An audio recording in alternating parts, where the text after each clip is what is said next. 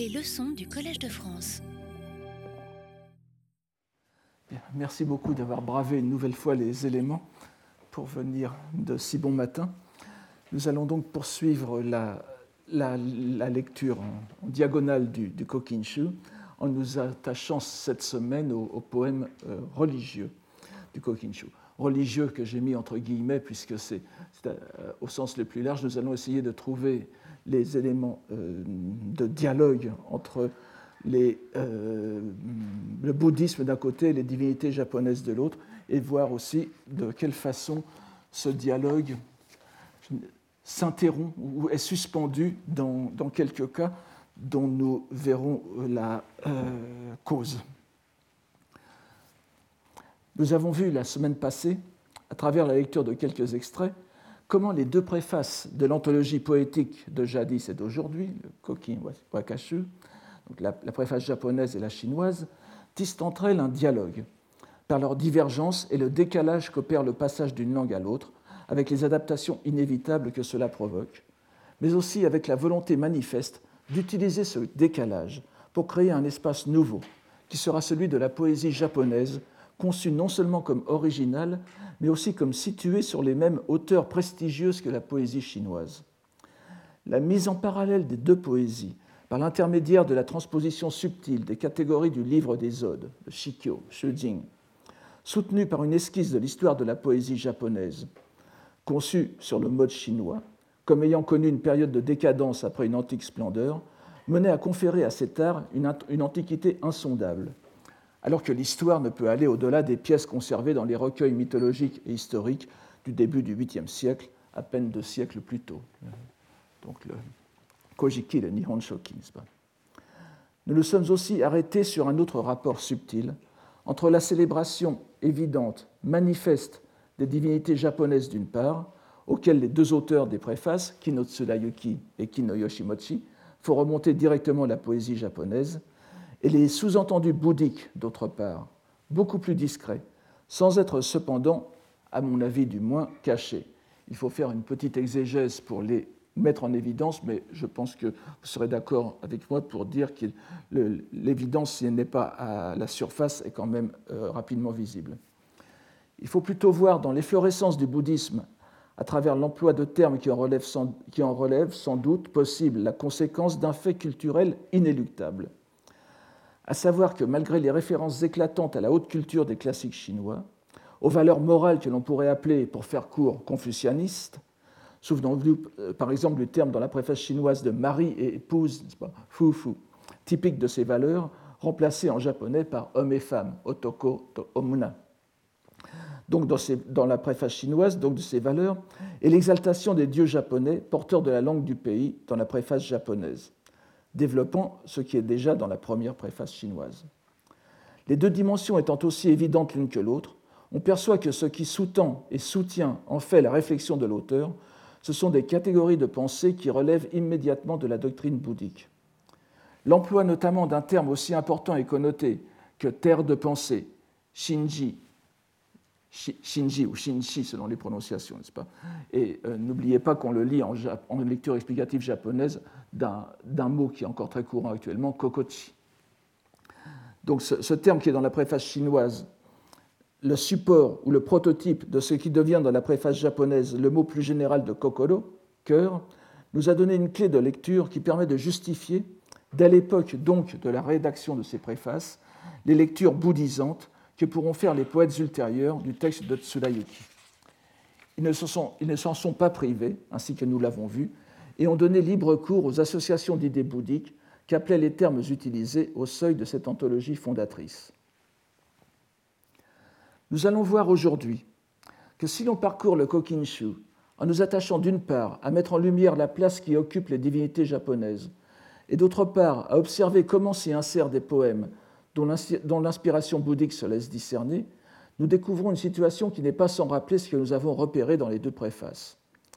En effet, alors que les poèmes s'adressant aux divinités sont nettement délimités et rassemblés en fin de recueil, les poèmes que l'on peut avec quelque certitude considérer comme bouddhiques figurent un peu partout dans le recueil, sans être rangés dans un ordre précis, à part une série que nous verrons tout à l'heure.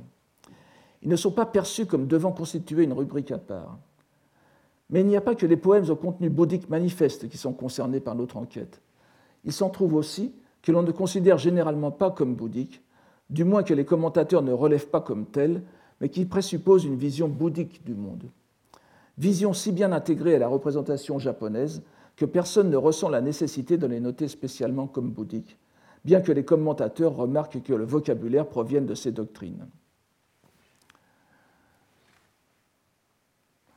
Je vais en donner un exemple, éclatant dans sa, discrétion même, qui se trouve au livre 11, le premier des cinq livres consacrés au poème d'amour, Koinouta. D'auteur inconnu, Yomibito Shirazu, il s'énonce ainsi. Alors je vais d'abord le lire euh, en japonais deux fois et assez lentement pour que les gens qui écoutent éventuellement la radio puissent euh, euh, suivre. Voici le texte japonais d'abord. Komu yonimo, haya nadinanamu, me no mae ni tsunena kishito o mukashi to omowamu. Komu yonimo, haya nadinanamu, me no mae ni tsunena kishito o mukashi to omowamu et qui s'énonce ainsi en français, que l'âge à venir rapidement arrive, et que la cruelle à présent devant moi, je la tienne pour passer. Alors la, correction, la fonction de correction orthographique de mon ordinateur refuse absolument de ne pas mettre de E à passer, n'est-ce pas? Mais là, c'est au masculin. Et accent aigu, c'est le passé, que je la tienne pour du passé. Je répète, que l'âge à venir rapidement arrive, et que la cruelle à présent devant moi, je la tienne pour passée. C'est un poème galant, dont la substance se comprend dans toutes les cultures. La plainte de l'amant est conduit qui voudrait pouvoir considérer l'ingrat objet de ses pensées comme appartenant, désormais à un temps révolu. Rien d'extraordinaire donc si l'on s'en tient au sens manifeste. Mais si l'on accorde quelque attention à la conception du temps qui sert de cadre à cette récrimination amoureuse, on s'aperçoit qu'il est, est, loin d'être anodin. En effet, l'âge à venir du premier vers, Komuyo, est la lecture explicative du composé sino-japonais Raise, Qui signifie futur, avenir, ou, l'âge, la, prochaine, existence, la prochaine réincarnation, si vous voulez. La locution menomae, devant les yeux, rend très bien le sens premier du composé genzai, adawaru et aru, n'est-ce pas, sonzai no zai, le présent, le terme bouddhique qui signifie présent, et qui signifie littéralement se trouver présent devant quelqu'un, ou apparaître, apparaître et se trouver devant quelqu'un. Sens spatial donc avant le sens temporel. Menomae désigne la présence physique en même temps que le présent, c'est-à-dire qu'il reprend très bien les, nuances les deux nuances spatiales et temporelles de Genzai. Pour Mukashi, autrefois, donc l'équivalence avec le composé kako, sugiru, n'est-ce pas, sugiru, sugisatte, le passé est évidente. Nous avons donc dans ce poème disposé très régulièrement au premier vers, au vers du milieu et au cinquième, le, vers du milieu en japonais, dans ma traduction je l'ai mis à l'avant-dernier vers par force. Donc nous avons donc trois termes qui correspondent exactement à futur, présent, passé, dans le sens chronologique inverse du, du bon sens, me direz-vous. Les trois temps, donc, du bouddhisme, sanze, je ne reviendrai pas ici sur le fait que j'ai déjà traité par ailleurs que ces trois temps, division tenue pour universelle et allant de soi, ne furent clairement définis dans le monde de culture chinoise qu'après l'apparition du bouddhisme. Leurs appellations mêmes sont inspirées du sanskrit, et le terme général qui les recouvre, les trois temps, sanze, mitsunoyo, traduction du sanskrit trikala, est clairement perçu comme un terme bouddhique, ainsi qu'en attestent les dictionnaires. Ce poème anonyme présuppose donc que le lecteur est conscient du caractère bouddhique des trois termes et de la notion même de tritemporalité qu'il met en œuvre, et dont il joue avec ce que l'on doit considérer comme de l'ironie. Soit qu'elle se manifeste dans le fait qu'il ramène à la limite d'une vie humaine, de la simple vie du poète, la disposition des trois temps, lesquels désignent, ne l'oublions pas, des modes d'existence bien séparés les uns des autres, séparés par rien moins que la mort et la renaissance, soit qu'elle réside dans le contraste exagéré entre un amour malheureux et probablement passager, ainsi que le suggère le terme de Menomae, présente devant moi, sous mes yeux, et le cycle infini des renaissances. Nous pouvons en tout cas être certains que le poète n'a pas véritablement à l'esprit le passage d'une vie antérieure à une vie ultérieure, à cause du dernier vers, signifiant littéralement que je la pense comme passée. Mukashito Omowan. Seul un Bouddha ou un Bodhisattva, un Arat, un Arakan ou un grand maître de méditation pourrait se souvenir de ses vies antérieures. Si le poète voulait réellement que l'on prenne ses vers au pied de la lettre, cela impliquerait qu'il puisse se rappeler dans la prochaine existence qu'il connaîtra sa vie antérieure et ses amours malheureuses, qu'il se considère comme un Bouddha victime de l'amour, ou plus probablement qu'il s'amuse à réduire les trois temps du bouddhisme à trois périodes de sa vie, l'humour du poète me semble ici clairement visible. Donc, en ramenant donc les trois temps du bouddhisme qui sont une, qui sont une catégorie euh, métaphysique, n'est-ce pas? Ce n'est pas le temps, ce, ne sont pas des temps que nous pouvons vivre dans notre existence, ce sont des temps séparés par la mort et la renaissance, et de, donc sur lesquels n'a prise que le Bouddha ou un grand bodhisattva. Et là, avec ce Mukashi Tomowandu, qui, fait penser à des formules bouddhiques, n'est-ce pas Avoir la vision du passé, avoir la vision des existences antérieures et des existences postérieures, il se met dans une situation euh, euh, presque de Bouddha, mais de façon euh, évidemment ironique.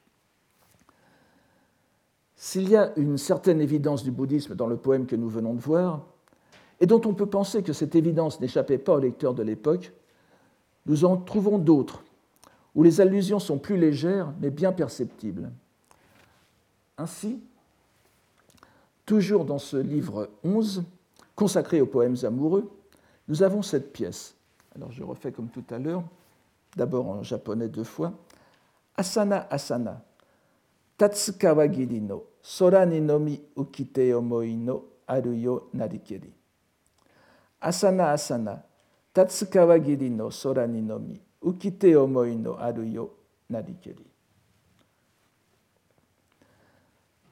Que je traduis ainsi.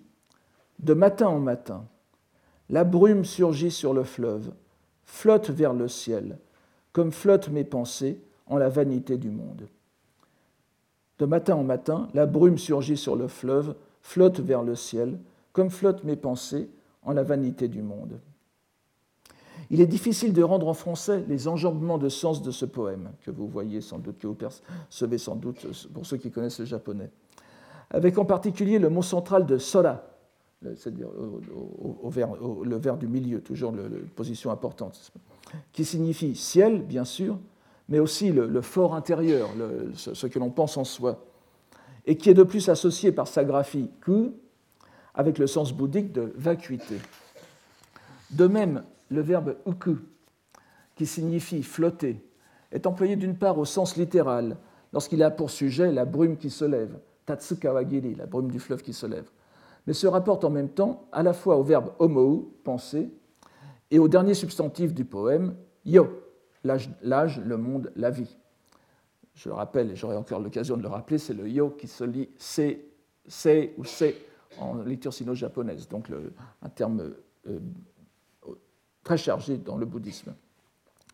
Les dictionnaires de langue classique japonaise relèvent pour la plupart un sens plus spécifique de ce terme de yo, celui de relation mondaine, par exemple, relation mondaine au sens relevant de ce monde, à savoir les relations entre hommes et femmes, dont on comprend qu'on puisse les qualifier de flottantes, c'est-à-dire inconstantes et sujettes aux vicissitudes. Il va dès lors de soi que le verbe uku se lie presque spontanément dans l'esprit du lecteur avec yo, pour rappeler l'un des mots les plus employés dans la poésie japonaise, ukiyo. Vous connaissez évidemment dans l'expression ukiyo-e, les, images du monde flottant, qui désigne à la fois le monde flottant et le monde sinistre, avec un jeu de mots sur uku, flotter, l'adjectif ushi qui veut dire sinistre, terrible, lugubre. Terme éminemment bouddhique en ses connotations et relié bien évidemment à l'idée de l'impermanence mujo, Sunenaru Koto Nashi, l'impermanence du monde. On peut d'ailleurs remarquer que la spécialisation même du sens de yo, de monde, sens général de monde, âge, etc., en relations amoureuses, alors que le caractère chinois qui le note, c'est ou c'est, désigne d'abord une génération humaine, une vie considérée dans sa durée, puis un règne, le règne d'un souverain, et de là la société, est orientée par la pensée bouddhique pour qui la vie humaine est menée par le désir, et la forme la plus profonde du désir, celle qu'il est plus difficile de dompter, est le désir sexuel. Dans cette rubrique des amours, le thème bouddhique de l'inconstance des choses est éminemment mis en relief par cette superposition des sens de monde et de relations amoureuses qui se fondent sur le bouddhisme. Il est d'autant plus important d'avoir cela présent à l'esprit en abordant les poèmes du Kokinshu. Il est impossible d'en lire une grande partie en ignorant les implications bouddhiques qui les soutiennent.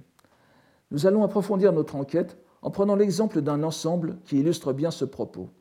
Il s'agit d'un groupe de 28 poèmes rassemblés au livre 18, le second livre des miscellanées, ce que Zoka, n'est-ce pas? No ou parfois qu'on lit parfois Kusagusa no Uta, les poèmes divers, à thème divers, qui sont tous consacrés justement, les 28, au thème de ce bas monde, Yo no Naka. Nous avons aussi vu que cette locution apparaissait dans les deux préfaces, Yo no Naka, en tant que Yo no Naka. Et juste à l'instant que soit telle qu'elle, soit avec le seul élément Yo, elle signifie aussi les amours terrestres.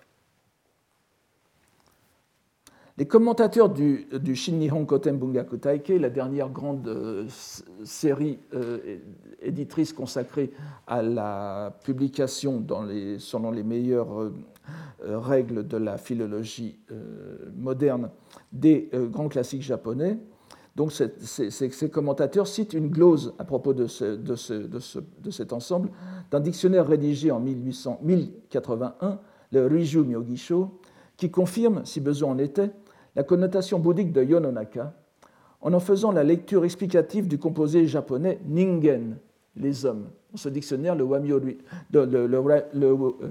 Riju Myogisho, vous avez sous la rubrique Ningen la traduction en, katakana, en hiragana, euh, Yononaka.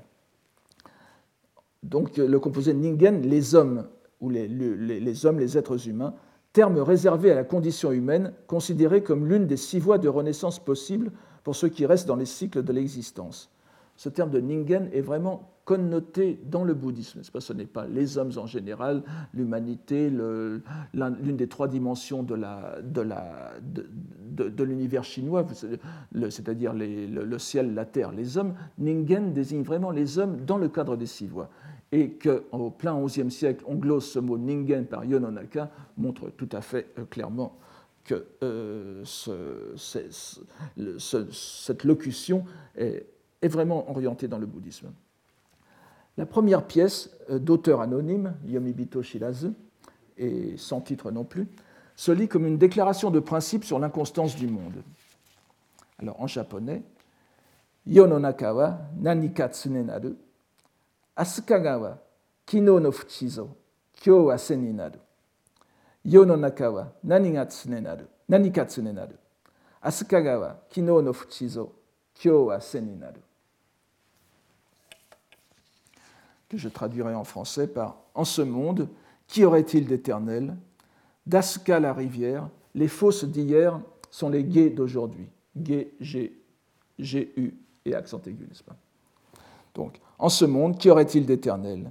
D'Asuka, la rivière. Les fosses d'hier sont les guets d'aujourd'hui.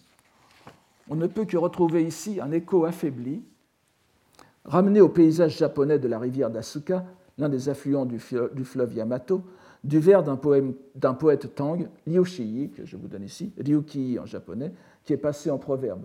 Je vous donne ici deux versions courantes du proverbe, n'est-ce pas? Soden kawatte kawarite umitonaru, ou bien soden sokai, to so, sokai ni kawaru. C'est-à-dire les champs de mûrier se transforment en océan. On peut dire aussi soden henjite umitonaru. Les champs de mûrier se transforment en océan. donc, euh, là, ce sont des, changements géologiques qui sont impliqués, beaucoup plus longs que les, vicissitudes du fond de la rivière euh, Asuka, de Asuka. Et ce proverbe est diffusé dans toute l'Asie sinisée, puisqu'on le voit apparaître, par exemple, bien plus tard, au tout début du XIXe siècle, et au tout début du poème euh, vietnamien très connu qui est le Kim Vang Kyo, que je vous donne ici en, caractère, en, caractère, chinois, un poème écrit en vietnamien, et vous avez dans ce Kim Vang Kyo une, petite. Euh, au, tout début, vraiment, vous avez Mot Kwak Be Dao, littéralement une alternance de mer et de mûrier qui, euh, euh, qui, se réfère tout à fait à ce proverbe. Donc si l'idée de la transformation perpétuelle du monde, que ce soit l'océan ou la plus modeste rivière Asuka, n'a rien de bien original, nous pouvons néanmoins remarquer qu'elle s'appuie encore une fois ici sur l'évocation des trois temps du bouddhisme, à condition de chercher le troisième, me direz-vous, puisque nous n'en avons, que deux sous les yeux, le passé avec hier, kino, n'est-ce pas, et le présent avec aujourd'hui, kyo, écrit kefu euh, en orthographe ancienne. Le futur n'est pourtant pas bien loin, il constitue les deux premières syllabes du nom de la rivière Aska, Asuka, où l'on retrouve Asu, équivalent du moderne Ashita. Nous retrouvons donc bien ici l'inscription dans les trois temps bouddhiques. Les commentateurs rapprochent, à juste titre ce poème d'un autre, qui montre la réduction de la dimension cosmique des trois temps à l'échelle d'une vie humaine, tout comme nous l'avons vu plus haut dans le poème sur la cruelle du temps, présent, et dont l'auteur est l'illustre Adiwara no Narihira. 825-880, le légendaire héros présumé de Lycée Monogatari, célèbre pour les aventures galantes dépeintes dans cet ouvrage. Ce poème, figurant dans le livre 16 dit des Lamentations, Aishoka, Aisho no le livre du Kokinshu, se trouve être le dernier, la section 125, de Lycée Monogatari. Le héros, toujours qualifié de Otoko, n'est-ce pas? Le héros, sentant sa mort prochaine, y exprime son désespoir. Vous avez ici la notice, n'est-ce pas, le Kotobagaki, Yamaishite Yowakunari Nikeru Toki Yomeru, il, poème lu au moment où, euh, où euh, ayant une maladie, il se, il se trouve euh, affaibli. Alors voici le, poème. Tsuini yuku, michito wa kanete kikishikado, kino kyoto wa omowazari shio. Tsuini yuku, michito wa kanete kikishikado,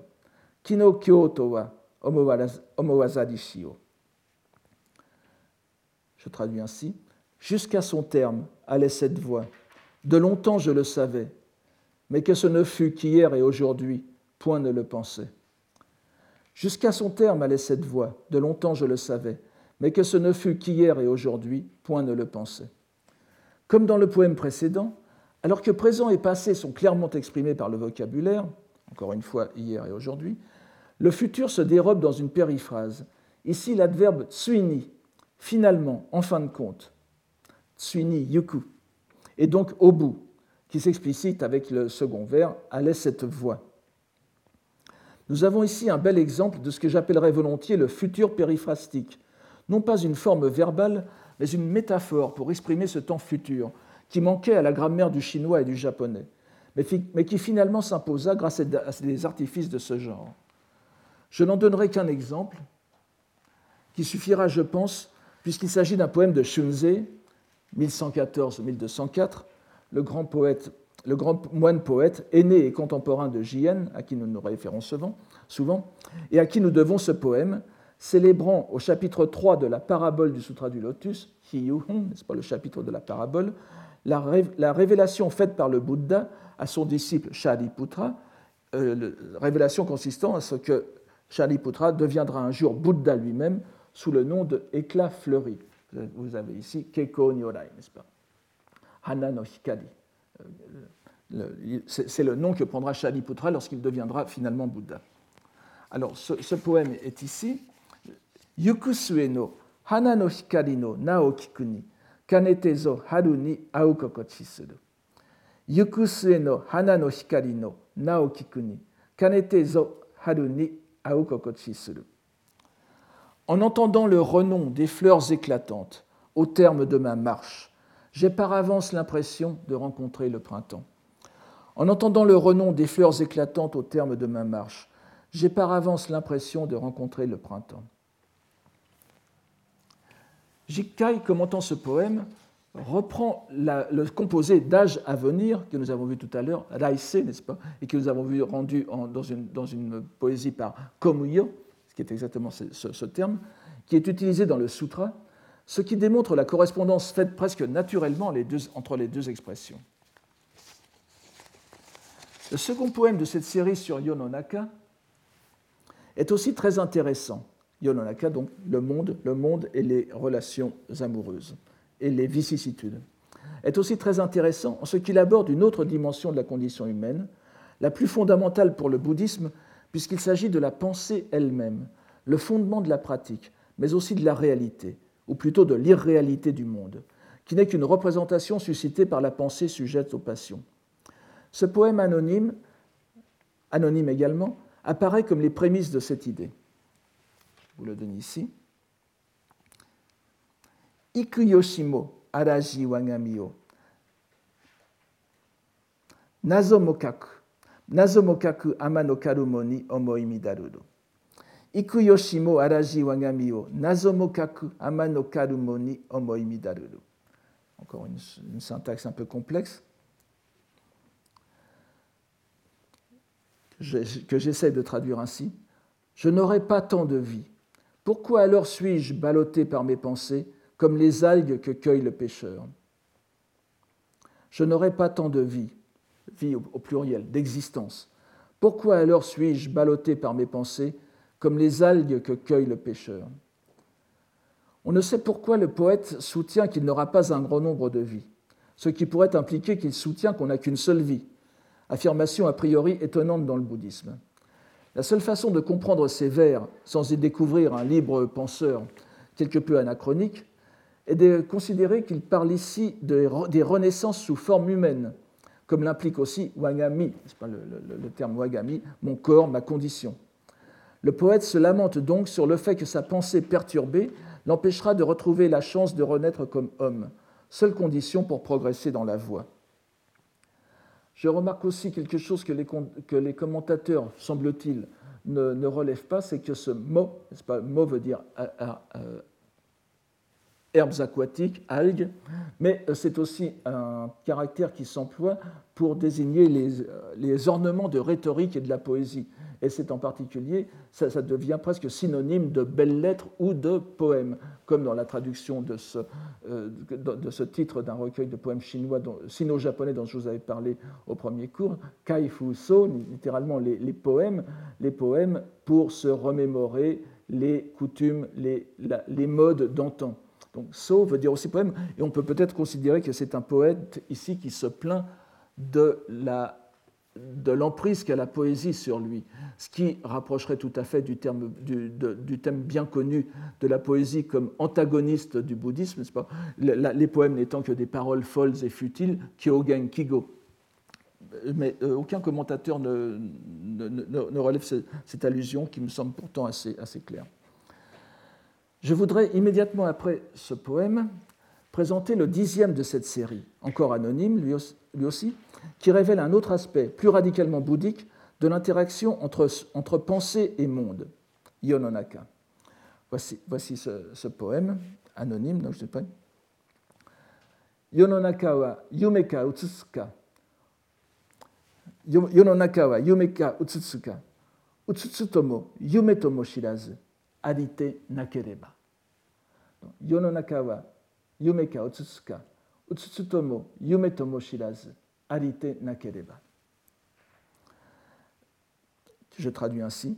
Ce monde qui est le nôtre, Yononaka, est-il rêve ou réalité? Qu'il soit songe ou vérité, point ne sait, puisqu'il est sans être. Ce monde qui est le nôtre, est-il rêve ou réalité? Qu'il soit songe ou vérité, point ne sait, puisqu'il est sans être. Nous retrouverons plus tard chez la princesse Vestale, que nous avons souvent mentionné ici, Senshi Naishin no, un poème sur le chapitre 18 du Sutra du Lotus, Les mérites de la joie conséquence, Zuiki Kudokuhun, qui reprend cette question ontologique. Je vous la donne ici, n'est-ce pas? Kagero no aru, kagero no aruka nakika no yo no naka ni, ware aru mono tadeta no miken. Kagero no aruka nakika no yo no naka ni, ware aru mono to tare tanomiken. Vous voyez, vous, vous retrouvez la, même question et une, euh, comparaison de même dimension. Je la traduis ainsi. En ce monde qui, comme d'un mirage, peut être ou ne pas être, qui donc pourrait se fier à l'existence d'un moi?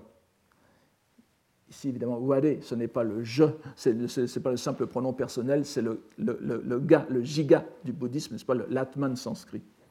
Je répète, en ce monde qui, comme d'un mirage, peut être ou ne pas être, qui donc pourrait se fier à l'existence d'un moi?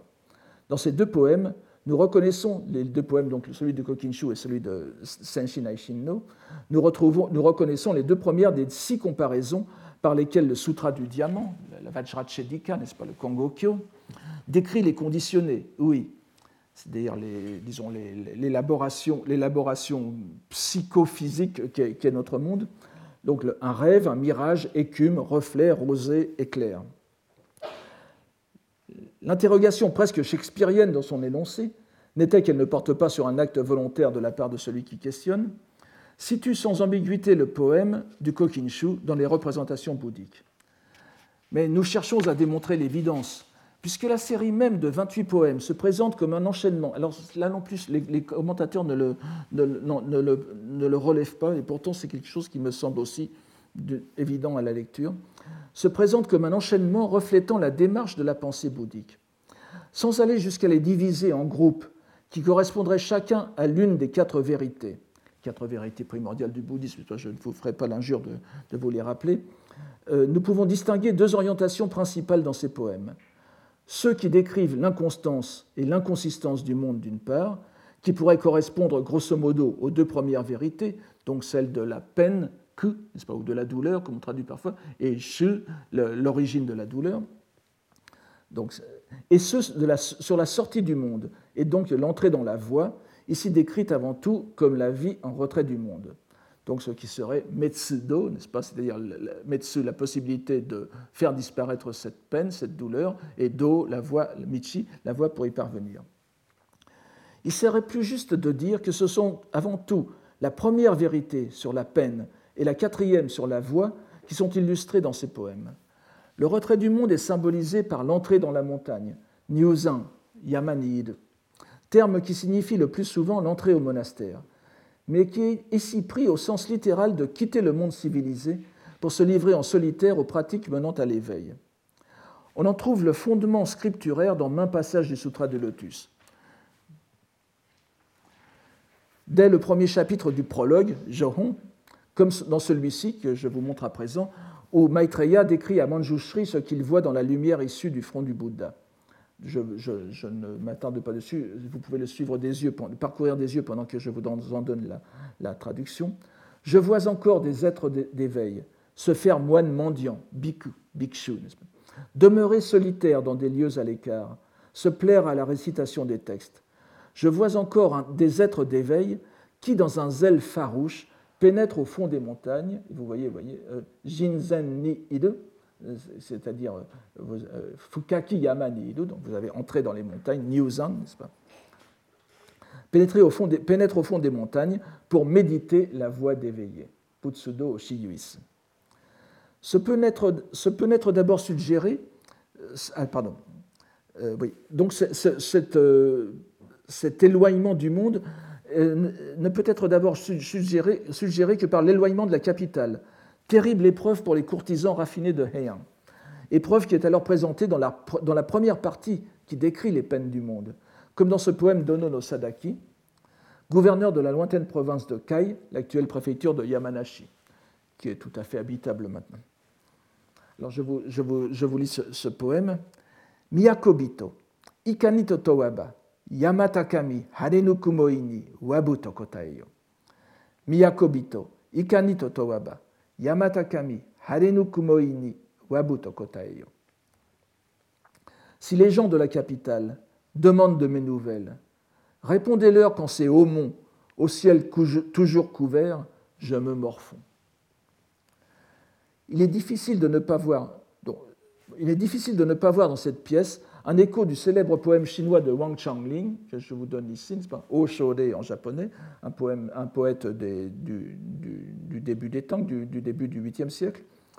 Euh, poème, que, vous, connaissez, euh, que vous connaissez certainement. Je, vous donne ici les deux derniers vers. Euh, Rakuyo no shinyu, moshi aito waba, ippen no hyoshin, gyokko ni ari. Tout le monde connaît cela en, Chine en tout cas, et au Japon, j'espère encore beaucoup de, gens.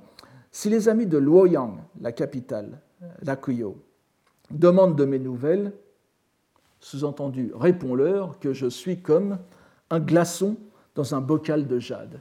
Mon cœur est comme un glaçon dans un bocal de jade. C'est-à-dire qu'il, en français moderne, ça tout baigne, n'est-ce pas? Il est, à l'aise. C'est donc le, contraire. Le poète chinois prenait beaucoup plus philosophiquement son exil.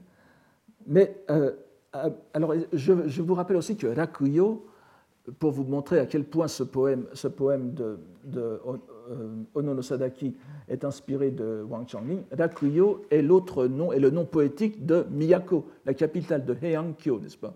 Encore maintenant d'ailleurs, c'est dire que la capitale de l'Est de Luoyang a été plaquée comme toponyme poétique de euh, Kyoto, si bien que le Miyako-bito correspond tout à fait à Rakuyo no Shinyu.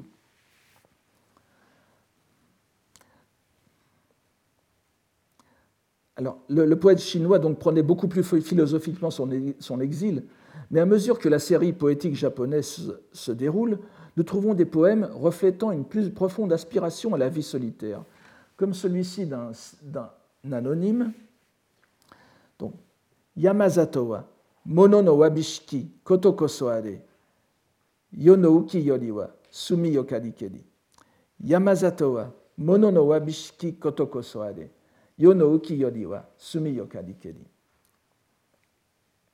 un village de montagne.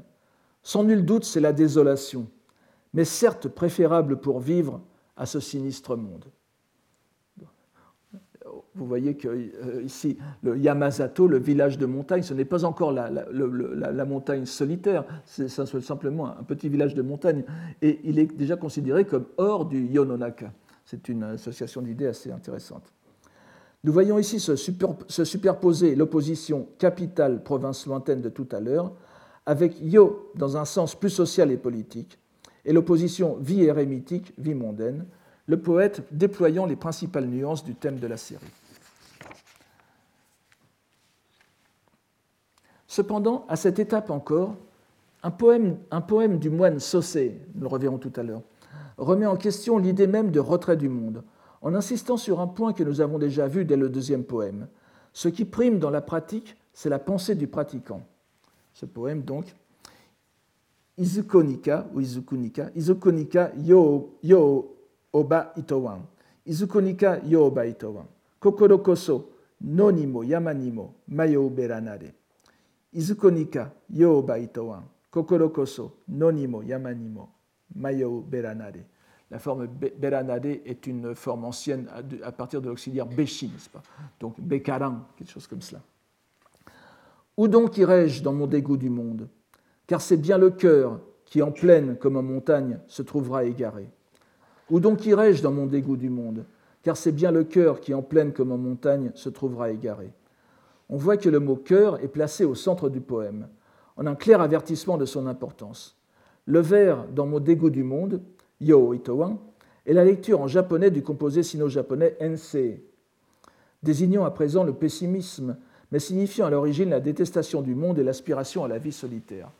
Pas spécialement bouddhique, on le trouve aussi dans le taoïsme et même le, le, retrait lettré du monde de, de la poésie chinoise. Il n'est pas utile d'aller chercher ici, comme certains commentateurs anciens repris par les modernes le font, une citation précise d'un sutra pour étayer ce poème.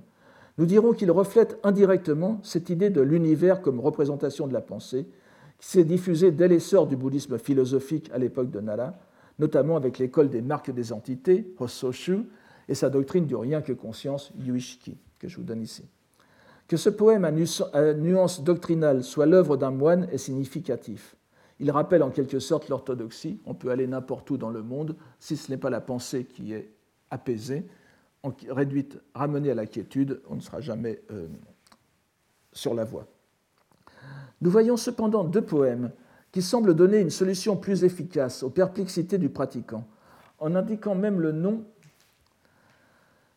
du lieu où il convient de fuir le monde, les monts de Yoshino, près de Nara, non seulement célèbres pour les nuées blanches de fleurs de cerisier au printemps, mais comme antique lieu d'ascèse et lieu d'éveil, dojo, lieu de pratique, Michinoba.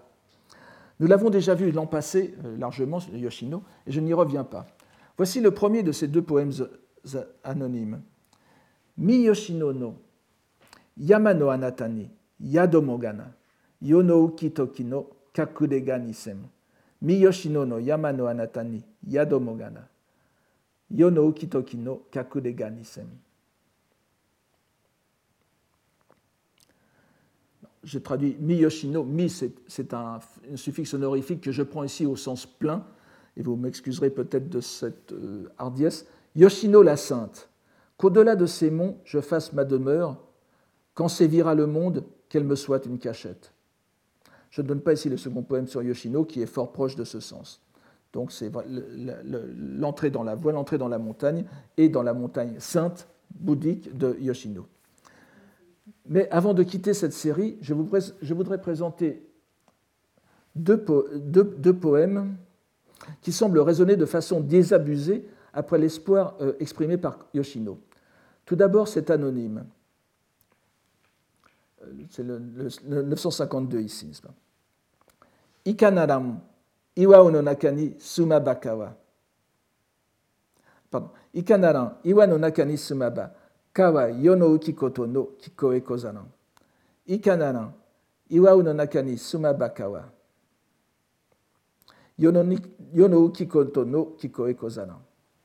Vous voyez, l'enjambement est un peu difficile à, à, lire euh, à haute voix. En quelle montagne, aux flancs escarpés, me faudrait-il demeurer pour que de ce monde sinistre, nul bruit ne me parvienne? En quelle montagne, aux flancs escarpés, me faudrait-il demeurer pour que de ce monde sinistre, nul bruit ne me parvienne. Et celui-ci encore, dû à Oshikochi no Mitsune, euh, probablement 859-925, euh, ce, ce, poème, donc, Yo stete yamani irishito, yamani temo, naoki tokiwa, izuchi yukuran. Yo stete yamani irishito, yamani temo, naoki tokiwa, izuchi yukuran.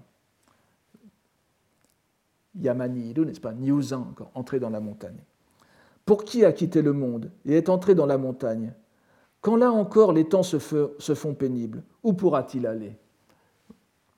La réponse à ce dilemme, bien sûr, nous la connaissons depuis le deuxième poème, c'est le cœur, la pensée qui doit se retirer du monde. Je pense avoir montré que nous avons de nombreux poèmes à résonance manifestement bouddhique dans le Kokinshu, avec ces quelques exemples. Et même dans le cas de cette série dont la structure ascendante, cette série de 28 poèmes, donc qui va du bas monde jusqu'à la voie hors du monde, donc cette structure se laisse discerner sans peine. Je pense avoir montré que nous avons des pièces qui pourraient facilement passer pour des shakyoka, des poèmes à thème bouddhique, bien qu'ils ne soient généralement pas tenus pour tels. Il est grand temps de voir comment les dieux sont traités dans ce recueil. Nous avons vu au premier cours que les poèmes dédiés aux divinités japonaises se trouvent au dernier livre, au 20e du Kokinshu. Ce livre est très court par rapport aux autres, puisqu'il ne comprend que 32 pièces.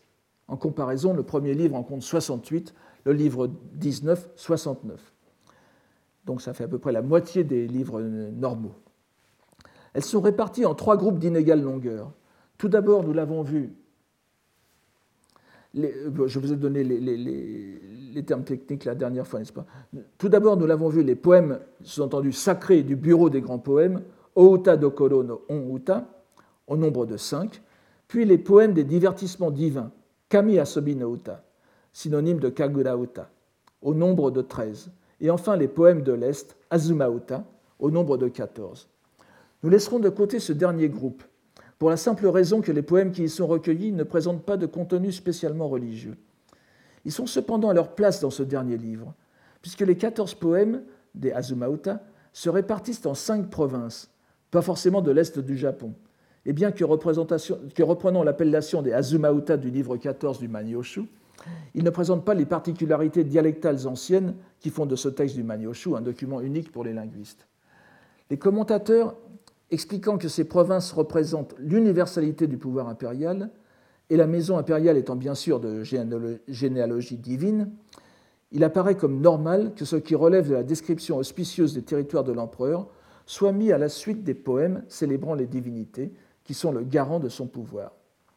Donc c'est Azumauta, sorte de description géographique, vient concrétiser les poèmes sur les kami, les kamigami, qui les précèdent l'empereur étant le, descendant, n'est-ce pas, de, de, ces, de, Chose remarquable, tous les poèmes de ce livre 20 sont anonymes, ce qui s'explique par leur caractère officiel. Il faudrait les considérer comme des pièces émises par le Bureau des grands poèmes, par exemple, plutôt que l'œuvre d'auteur bien individualisée. Encore qu'un nombre non négligeable exprime des sentiments personnels. Et on peut penser que euh, certains poèmes ont été détournés, ont été repris dans ce contexte de, poèmes sur les divinités, alors qu'ils étaient à l'origine des poèmes relevant d'autres rubriques, euh, amour, etc.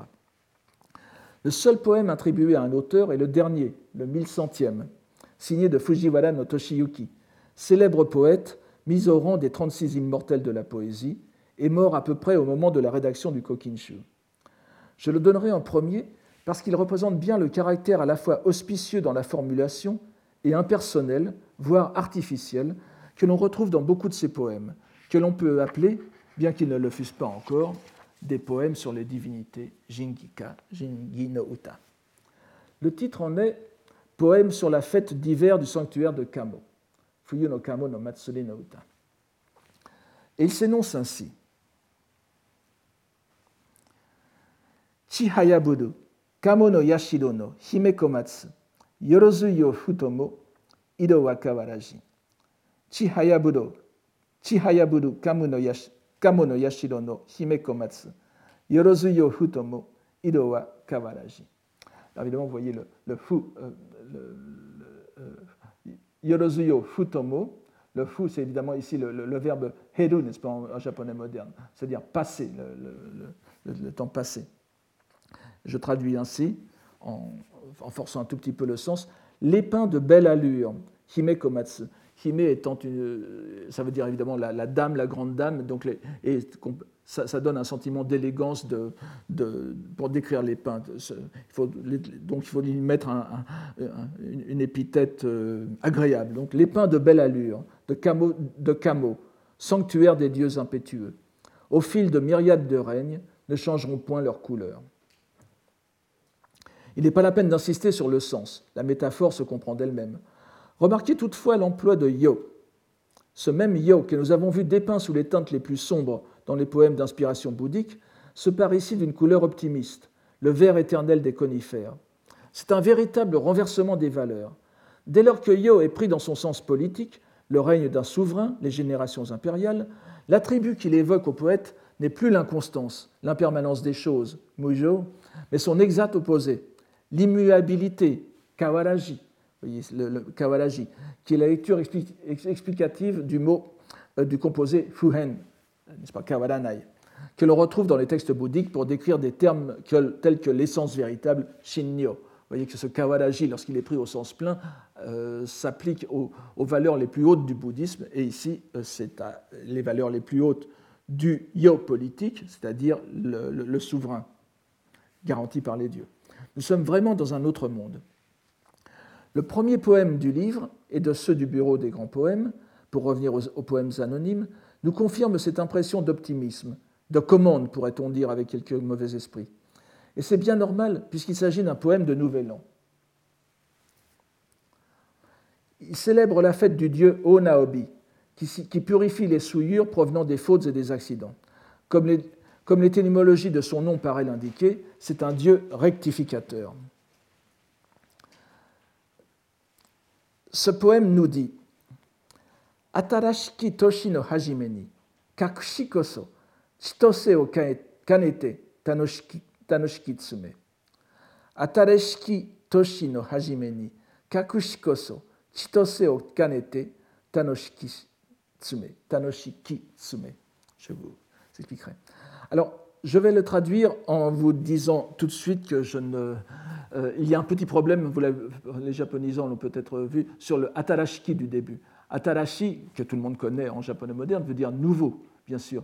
Mais à l'époque, euh, le mot n'était pas censé exister encore dans cette, euh, dans cette, dans cette, dans cette acception.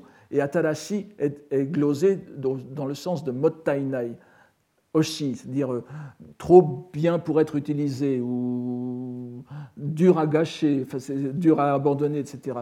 Ce qui, ne va, enfin, ce qui va très difficilement ici. Alors les commandateurs essayent de retomber sur leurs pieds. Je, pense en reprenant comme la plupart des lecteurs des âges ultérieurs l'ont pris, euh, je le prends au sens de tout bonnement l'année nouvelle. Vous direz, ce n'est pas, pas héroïque, mais ça correspond bien mieux au, sens.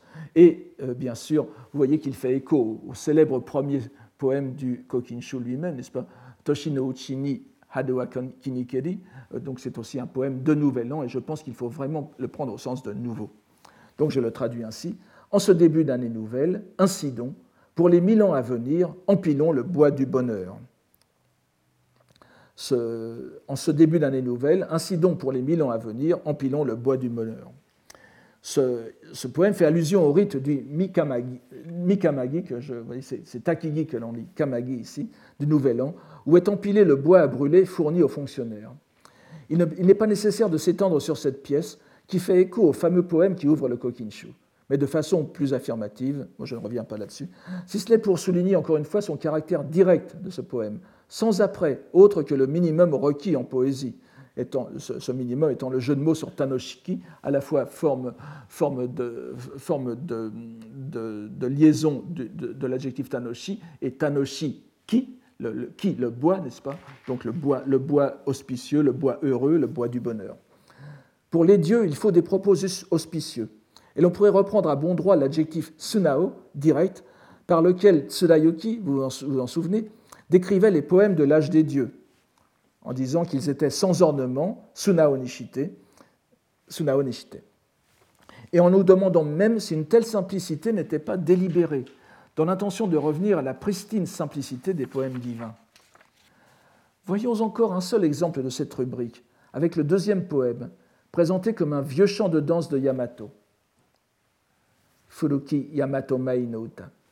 Ces danses accompagnant les cérémonies comme le Daijoe, que je vous donne ici, ou Daijosai, l'un des plus importants rites anciens exécutés au moment de l'intronisation d'un nouvel empereur, consistant à la dégustation solennelle des nouvelles céréales et des prières aux dieux du ciel et de la terre. Voici ce poème. Shimoto yu kazuraki yamani furuyuki no manaku tokinaku omo yuru kana. Shimoto yu kazuraki yamani furuyuki Homo Yurukana. Vigne sauvage qui s'entre nous, au monde de Kazulagi. Tombe la neige, sans cesse et toujours, surgissent nos pensées. Vigne sauvage qui s'entre nous, au monde de Kazulagi. Tombe la neige, sans cesse et toujours, surgissent nos pensées. La locution rameau qui s'entre nous, shimotoyu, et le verbe homo surgir en pensée, suggère que ce poème pouvait être d'abord un poème d'amour, ici utilisé dans un contexte rituel. Les pensées de loyauté, cette fois, s'adressant donc au souverain, et les liens tissés étant ceux reliant l'empereur et ses sujets. En tout cas, tout est faste en ce poème. Si nous pensons à la deuxième rubrique du livre 20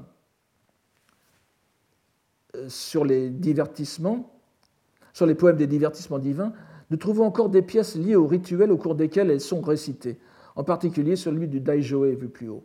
Les treize poèmes sont répartis en trois groupes, appelés, euh, euh, euh, respectivement les chants des danses avec prise d'objets rituels, où, l'on brandit des objets rituels en main, n'est-ce pas? Torimono no Uta, avec six pièces. Les chants de la déesse du jour, Hirume no Uta, c'est-à-dire la déesse Amaterasu, où il n'y a qu'une seule pièce. Et les chants modulés, je traduis tant bien que mal, n'est-ce pas? Qui, qui passent d'un registre à l'autre, Kaeshimono, six pièces. Nous allons voir euh, Nous allons voir rapidement un poème de chacun des groupes. Pour le premier groupe, prenons le premier poème qui me semble très représentatif. Kamigaki no Mimuro no Yamano Sakakibawa Kami no Mimae Shigeri Ainikeri. Divine en sa haie divine de la montagne de Mimuro, les feuilles de Sakaki, devant le dieu, viennent à foison. Je passe les, quelques explications qui seraient peut-être nécessaires, mais ici, Mimuro, on ne sait pas si c'est un nom de lieu précis ou si simplement Mimuro, qui veut dire désigne le, sanctuaire, donc la montagne où est le sanctuaire. Il y a plusieurs interprétations. On y décrit les branches de sakaki tenues par les danseurs lors de la cérémonie. Comme sa graphie l'indique, le sakaki, dont le nom scientifique est Euria ocnacea, est un arbre à feuilles persistantes consacré aux dieux et joue un grand rôle dans les rites shinto. On trouve aussi le Kazula de, de Kazulagi tout à l'heure dans d'autres poèmes de ce groupe. On remarquera encore une fois la grande simplicité de l'expression. L'unique poème du, deuxième groupe est le suivant. Il est malheureusement un peu difficile, donc je ne vais pas euh, trop le commenter. Je vous en donne la, substance. Sasa no kuma, hinokuma gawa ni komatomete, shibashi mizukae,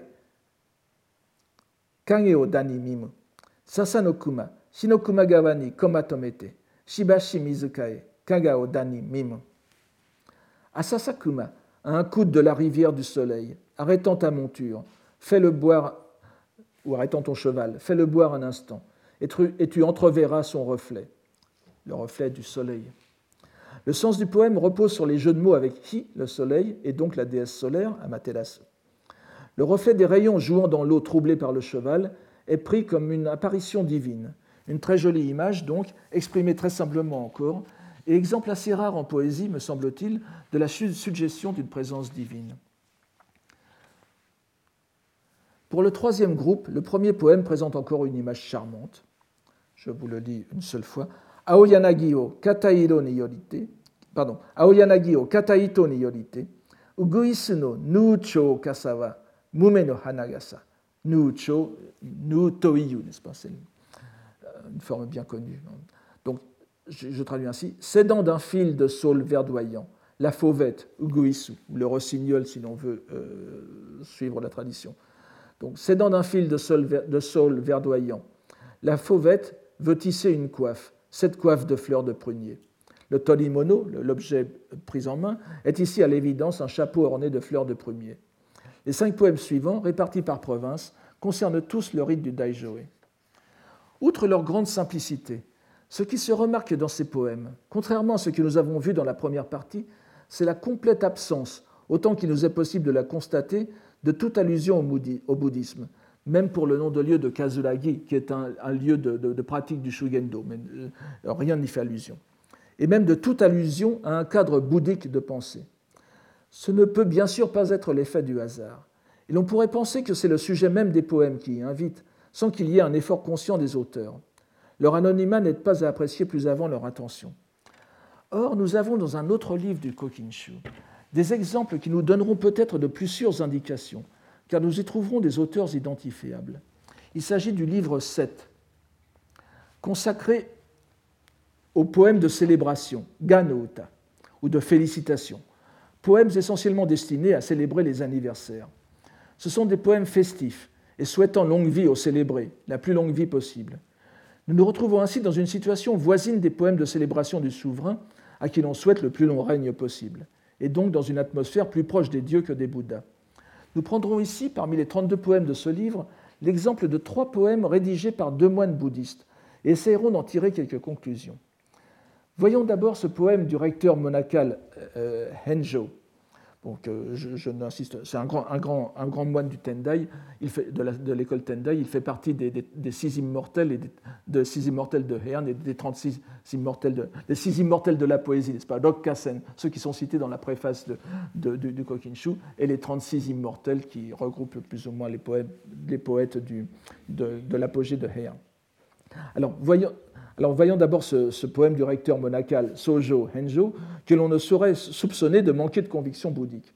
Il est précédé d'une notice, que je vous donne ici, en petit caractère, expliquant qu'au temps où l'empereur Ninna, c'est-à-dire l'empereur Kokon, était encore prince héritier, il avait fait faire pour le 80e anniversaire de sa tante un bâton tsue, c'est-à-dire un bâton pour marcher, donc une canne, on peut traduire ça par une canne, une canne d'argent.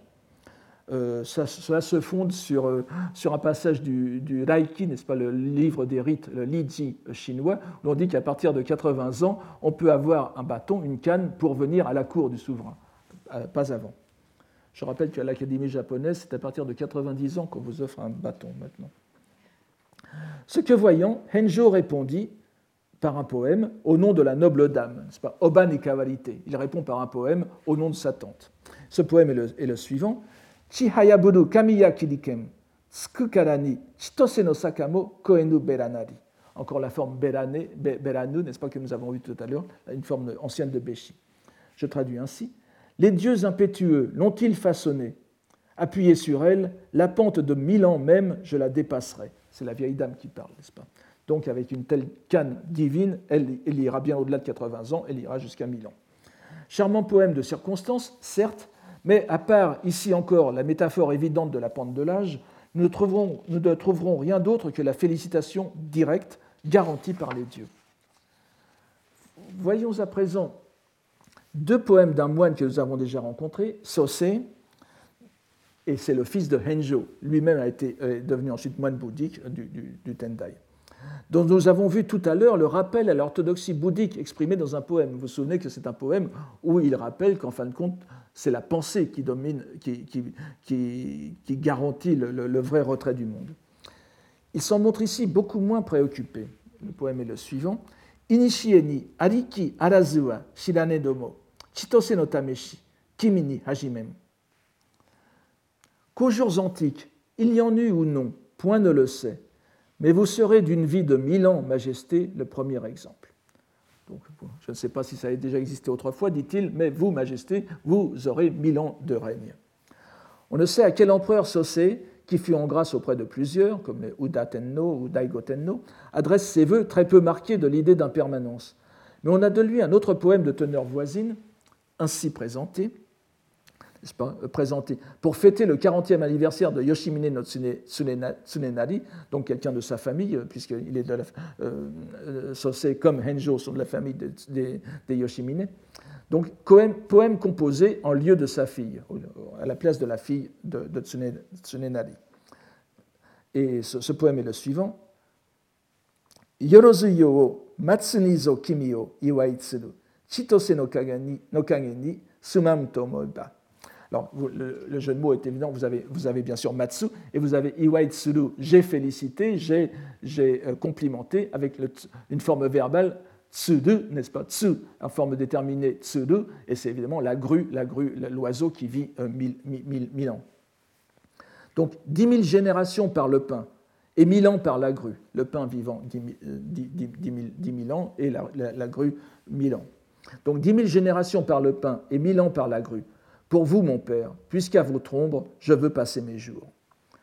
On remarquera que deux de ces trois poèmes sont composés au nom d'un autre, d'une autre ici. Mais cela ne change pas le fond de ce que nous avons remarqué pour le livre 20. Toute référence bouddhique est soigneusement évitée dans les poèmes qui se rapportent aux dieux japonais.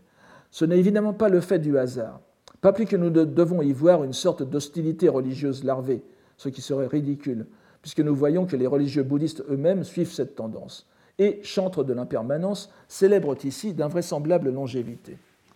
On comprendra mieux cette attitude par une analogie avec ce qui se passait dans les grands sanctuaires consacrés aux dieux japonais, comme Issei ou Kamo, où l'on sait que tout ce qui se rapportait au bouddhisme était frappé d'interdit et devait être exprimé par des périphrases.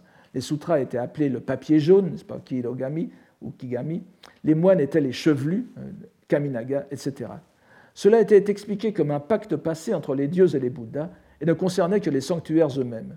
On se rappelle que la princesse Senshi respectait scrupuleusement cet interdit dans l'enceinte du sanctuaire, mais ne se privait pas de composer des poèmes bouddhiques quand elle était à la capitale. On, pourrait trouver aussi des analogies dans certaines liturgies de Heian, comme dans celle de, la cérémonie de l'octave du lotus, Hokke Hakko, au monastère de l'Enryakuji de Heian, où toute la partie qui concerne le roi de la montagne, le Sanno, c'est-à-dire une divinité non bouddhique, qui, s'est ralliée au bouddhisme, qui est une, divinité de la montagne, donc avant et après le rite proprement bouddhique, toute la partie donc shintoïste, si vous voulez, se déroule en dehors de l'espace bouddhique. Et les moines sortent du lieu où ils ont fait la cérémonie bouddhique pour rendre hommage au roi de la montagne. Ils ne se mettent pas dans l'espace bouddhique. C'est cette même séparation rituelle exprimée de façon littéraire que nous trouvons ici. Ce qui surprend plutôt, c'est sa rigoureuse mise en pratique. Et l'on pourrait dire que ce qui relève des dieux se caractérise négativement par l'absence du bouddhisme. Je vous remercie de votre attention. Retrouvez tous les contenus du Collège de France sur www.colège-2-france.fr.